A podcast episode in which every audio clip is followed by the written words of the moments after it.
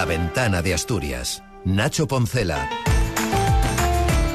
Buenas tardes. El paro registrado en las oficinas de empleo subió en Asturias en enero en 1.844 personas. Es un 3,21% y la tercer mayor subida en términos relativos entre las comunidades autónomas. Se ha notado el final de la campaña de Navidad que supuso también la pérdida de 4.700 personas ocupadas, el 1,25% del empleo de la comunidad.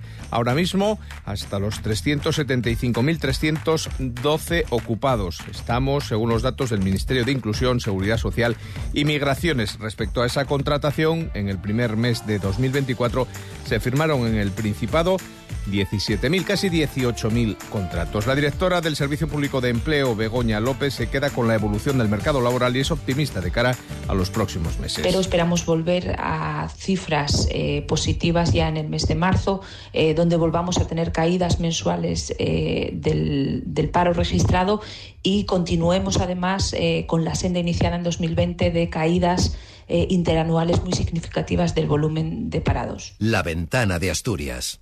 Nacho Poncela. 721, la crónica de este primer viernes del mes de febrero, tiene dos referencias políticas y una reflexión. La primera referencia política es en el Ayuntamiento de Proaza, que hoy ha aprobado la moción de censura registrada por el Partido Popular para echar de la alcaldía al socialista, al alcalde socialista Jesús María García y poner en su lugar al popular Fernando Figaredo. Para ello ha tenido que apoyarse en el único concejal de Izquierda Unida. De esta manera es el primer cambio de gobierno en un ayuntamiento asturiano desde que el pasado verano se constituyesen las 78 corporaciones surgidas de las elecciones municipales del mes de mayo.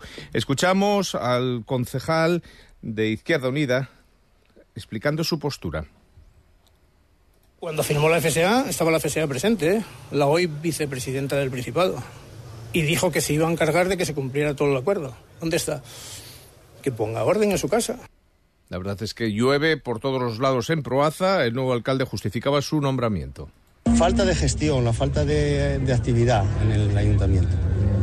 La falta de, trabajo, vaya. No, no, no es que esté diciendo que el alcalde no trabaje, sino que, que en realidad no se ve la, la, gestión. Pues Jesús María García aseguraba que él siguió adelante porque nadie quería optar a ese puesto. Este movimiento político tiene lógicamente interpretaciones bien diferentes por parte del secretario general del PSOE asturiano y presidente del Principado Adrián Barbón y del presidente del PP Álvaro Queipo. Pues lamento profundamente que el concejal de Izquierda Unida opte por la involución, opte porque hay un gobierno de derechas y no un gobierno progresista. No hay muros no hay cercos y por tanto todos tenemos la obligación desde la oposición o desde el gobierno, desde, desde, donde le toca a cada uno, de estar a la altura y por tanto hay que llegar a acuerdos, hay que poder hablar, hay que dialogar. La segunda reflexión política nos llega desde Podemos. Finalmente, el candidato respaldado por la dirección del partido, Diego Ruiz de la Peña, es el nuevo secretario general de la formación morada en Asturias tras obtener 1.060 votos frente a los 879 de la candidata del sector crítico Olga Blanco. De la Peña se fija como objetivo recuperar lo que él denomina el ADN de la organización, dejar atrás los conflictos internos y fortalecer sus estructuras de cara a las autonómicas de 2027. Nosotros siempre hemos dicho que íbamos a trabajar con la gente de Podemos. Siempre hemos dicho que esta era la candidatura de Podemos, la que representaba mejor eh, la defensa del proyecto de Podemos en Asturias y, por supuesto que el resultado de estas primarias dan, dan eh, un Consejo Ciudadano con personas de ambas candidaturas y, bueno, vamos a trabajar todos juntos a partir de ahora. La secretaria general del partido, Ione Belarra, aplaudía la decisión de la militancia y anunciaba el nombramiento tras la reunión del Consejo Ciudadano Estatal de Podemos. Y quiero también dar la bienvenida a las nuevas coordinadores, coordinadoras y coordinadores autonómicos que han sido elegidos en estas primarias y que estoy segura van a hacer un trabajo excelente para fortalecer a Podemos a nivel territorial. Enhorabuena a Diego Ruiz de la Peña, nuevo coordinador de Podemos en Asturias. De esta manera se pone fin a la gestora dirigida por Rafael Palacios tras la renuncia de la anterior coordinadora, Sofía Castañón. Y la reflexión que les, de, las, de, la que les hablaba corresponde al consejero de Fomento del Principado. El Gobierno no renuncia al desdoblamiento del tramo Sama, el entrego del corredor de Nalón. Después de las airadas reclamaciones en este sentido surgidas en la comarca tras el último accidente del pasado miércoles con dos víctimas mortales, el consejero de Fomento, Alejandro Calvo, afirma que las medidas urgentes como la construcción de una mediana de hormigón o la rebaja de los límites de velocidad a 80 kilómetros como máximo, no implican que se aparque la idea de ese desdoblamiento. Disponemos de una partida en el presupuesto de 2024 que permitirá avanzar en el estudio de las posibilidades de esto desdoblamiento y lo vamos a hacer eh, bueno, con total compromiso con la comarca y también, evidentemente, con una visión global de Asturias en las que la fiabilidad y la seguridad de nuestras carreteras es una, una prioridad absoluta. Pues dicho lo dicho, por los que tienen que decirlo, tiempo ya de conversación aquí en la ventana.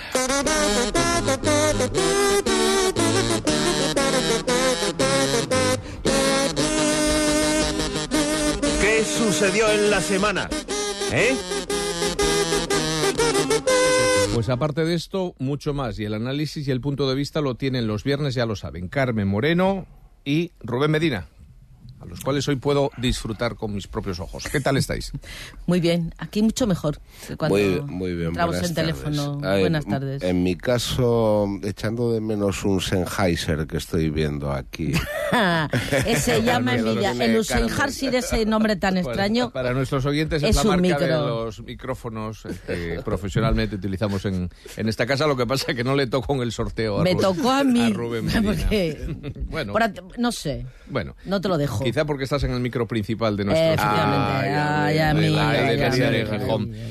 Que decía yo que la semana ha dado para esto y para mucho más, pero si os parece, empezamos por lo último, porque desgraciadamente hemos vuelto a ver cómo el corredor del Nalón se convierte, y permítame, ya sé que es duro, pero es así, en un corredor de la muerte. Son seis personas las que han muerto en los últimos 13 meses y el gobierno evidentemente ha reaccionado junto con la Jefatura Provincial de Tráfico, pero no sabemos si con la suficiente contundencia. Evidentemente no se puede hacer un desoblamiento de hoy para mañana, pero sí a lo mejor agilizar eh, las partidas, porque en el presupuesto de este año hay muy poquito para estudiar eh, esto. Ese es el problema, es decir, eh, no se trata ahora de venir con declaraciones voluntaristas, que, que, que yo puedo comprender al consejero o no. Se trata de que la voluntad política tiene que estar plasmada en un presupuesto. Y es ahí donde se manifiesta la voluntad, lo hemos dicho muchas veces. Y luego hay que manifestar la capacidad de gestión para llevar a cabo ese presupuesto y ejecutarlo y no dejarlo al 50%. Yo echaba una revisión algunas cifras que habían aparecido en medios de comunicación sobre eh, la inversión en carreteras para el año 2024 y se llevan 65,7 millones de euros a una comunidad autónoma como la nuestra, con una red de carreteras secundarias tan importante y a veces tan maltratada, esto es el chocolate del loro. Yo echo de menos aquellas legislaturas y aquellos presupuestos, siendo, siendo presidente del Principado Vicente Álvarez Areces, en las que eh, se construían vías como la S1, la S2, es decir, donde había inversión en obra pública. Y de repente yo no sé por qué razón la inversión en obra pública y en carreteras parece como que dejó de estar de moda, cayó. Eh, pasó a ser la preferencia otro tipo de políticas y hoy, desgraciadamente, nos encontramos los agujeros que no reparamos.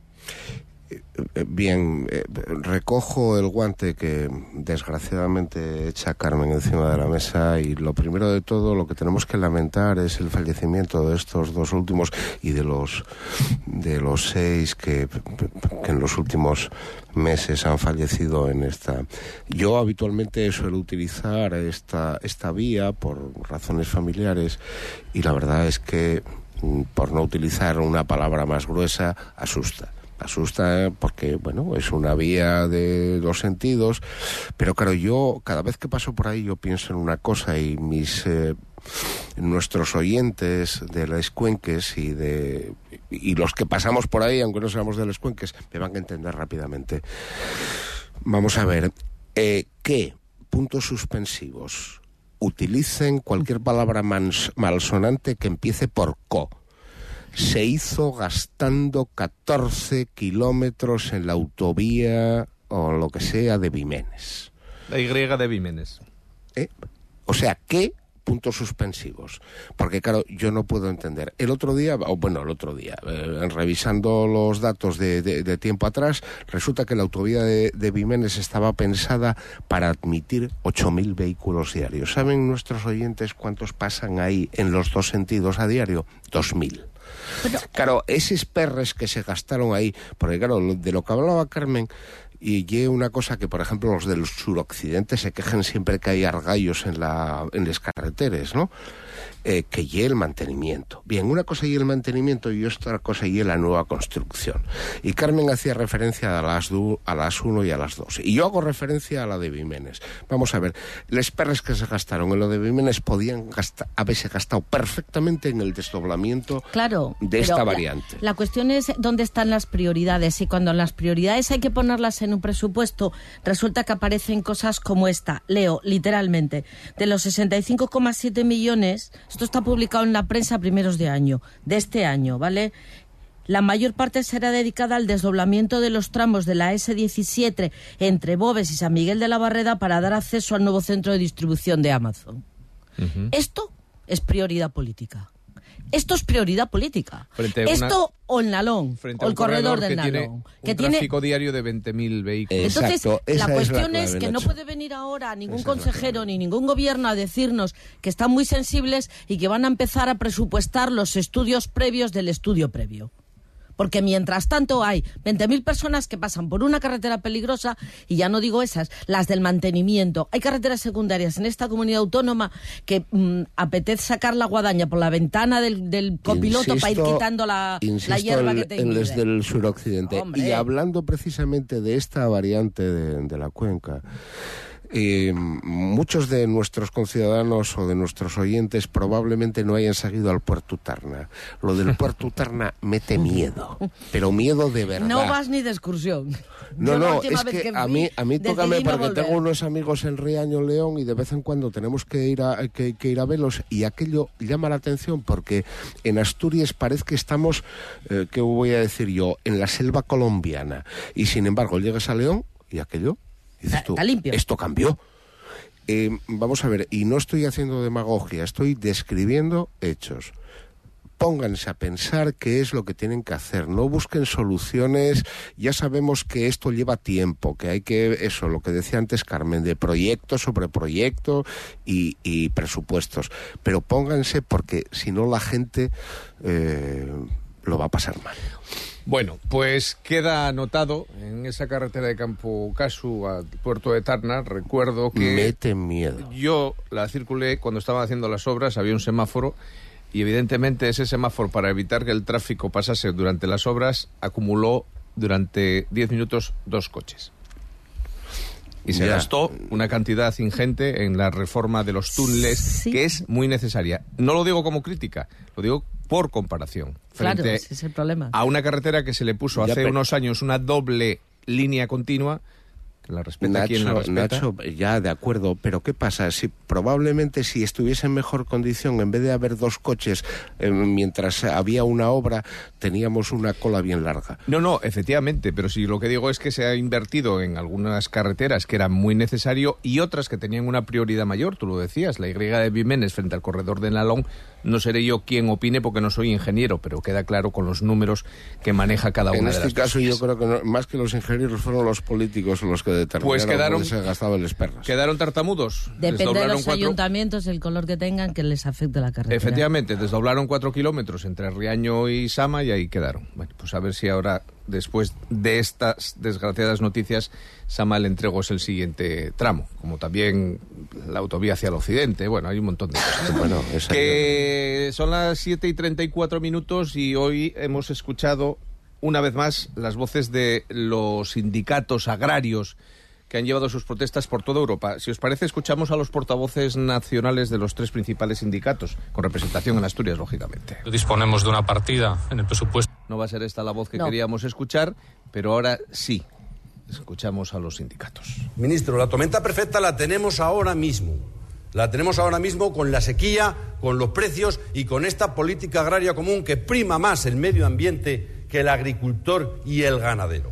o cambia de rumbo la política agraria europea y es la destrucción de los agricultores profesionales que son realmente lo que nos preocupa. que la situación del campo es de mucha preocupación, que los agricultores y ganaderos sienten además eh, desafección. Eran Asaja, Coag y UPA. Uy, lo que dijo. Uy, se le escaparía. No, lo sé, no lo sé. Pero, yo Pero lo que tiene, pasa... tiene más peligro que un Cristo dos pistolas, ¿eh? Di Juan. En, en toda Europa están protestando los agricultores. Y esto tiene cuatro facetas. Eh, mejor dicho, tiene tres y en España una cuarta. La primera es la propia política agraria común que mm, ha descendido en su financiación en los últimos años y además apoya o subvenciona cosas como sembrar pero no cosechar. ¿eh? Lo cual, mm, desde Eso luego... ya lleva tiempo haciéndose, ¿no? Sí, yo sí, estoy sí, sí, pensando sí, en el girasol, Sí, por sí, ejemplo. sí, eh, por ejemplo, por ejemplo. Otra faceta es una oposición al ecologismo, a la regulación eh, referida al medio ambiente en general y el agua en particular, que también es común en toda Europa. El agua empieza a ser un bien muy escaso y será en los próximos años el verdadero caballo de batalla. Por ejemplo, Israel, el 80% del agua que consume no es de su territorio, es externo. ¿eh? Esto hay que tenerlo en cuenta en España, por ejemplo. Pero claro, querer convertir en regadíos cosas que han sido de secano toda la vida lleva a una explotación ilegal de los acuíferos consentida por los partidos políticos y en detrimento de las recomendaciones de las conferencias hidrográficas, por ejemplo en España. Además de eso, un ecologismo eh, excesivo, quizá, eh, eh, pues no, le- les ya lleva a hacer unas manifestaciones como las que acabamos de escuchar, contrarias a una ordenación y regulación tanto del uso del agua o del trato animal, por ejemplo, eh, que peca de un cierto urbanismo. ¿eh? Son un tanto urbanitas quienes, quienes lo, lo preconizan. Son Yo- los que, los que recogen los mastines cuando van de excursión Eh, al monte, por ejemplo. ¿no? Exactamente, exactamente. Pues, y otro aspecto en El último, Juan, que se nos va- que Pues es el, el aspecto eh, español es el no cumplimiento de la ley relativa a los precios, es decir, que los precios sean inferiores a los costes de producción, que no hay la suficiente supervisión al respecto. Primero, disculpas por no haberles presentado antes a Juan Burgos cuando iniciamos esta tertulia que se acaba ya con sus reflexiones apuntaditas. La próxima semana seguiremos Y, y muy porque bien traídas, por dicho este asunto va para largo. Carmen Moreno, Rubén Medina, gracias por estar un viernes más con nosotros. Les dejamos sabiendo un poco más con Susana Peregrina. Tuve la oportunidad hace de volver a sentarme en una silla de una clase de instituto. Sentí que el tiempo había dado marcha atrás unos 35 años. Las sillas y las mesas eran exactamente iguales, la forma de colocarlas también, y hasta la profesora decía lo mismo. Mateo mira para adelante, Mateo atiende, pobre Mateo. Con el paso del tiempo, aquel día gris que me hizo casi salir llorando de esa clase porque pensé que no habíamos avanzado nada, me di cuenta de lo equivocada que estaba y lo mucho que había cambiado en realidad el día a día de los estudiantes. La verdad es que sigue habiendo las típicas pizarras de tiza, pero también en muchas clases las pizarras digitales nos permiten no solo ver el mismo contenido a la vez, que en muchas clases ya es mucho, sino también poder ver vídeos, hacer visitas virtuales a museos o hacer ejercicios con aplicaciones que nos ayudan a visualizar mejor algunas asignaturas. Por ejemplo, en matemáticas hay algunas que te permiten ver de forma dinámica cómo se modifican las gráficas según los valores de las variables. La tecnología también permite a algunos profesores cambiar la forma tradicional de enseñanza, utilizando, por ejemplo, la metodología Flip Classroom, de tal manera que los alumnos pueden ver los contenidos previamente en casa y así dedicar las horas presenciales a debates, resolución de dudas, visitas o hacer ejemplos más complejos que requieren un trabajo conjunto o mayor concentración. También es posible con la utilización de ordenadores, móviles o tabletas facilitar la participación de todo el alumnado en las clases, con aplicaciones tipo encuestas, de manera que todos pueden dar su respuesta, su opinión o chequear si su forma de razonar el problema es la adecuada y no solo aquellos que responden en alto o salen a la pizarra. Está claro que las nuevas tecnologías nos facilitan a todos, no solo a los estudiantes, el acceso a tutoriales y muchos ejemplos de uso en Internet. Pero también es verdad que, como todo, hay que estar dispuesto a utilizar estas nuevas oportunidades de forma adecuada, no solo los profesores, sino también los alumnos.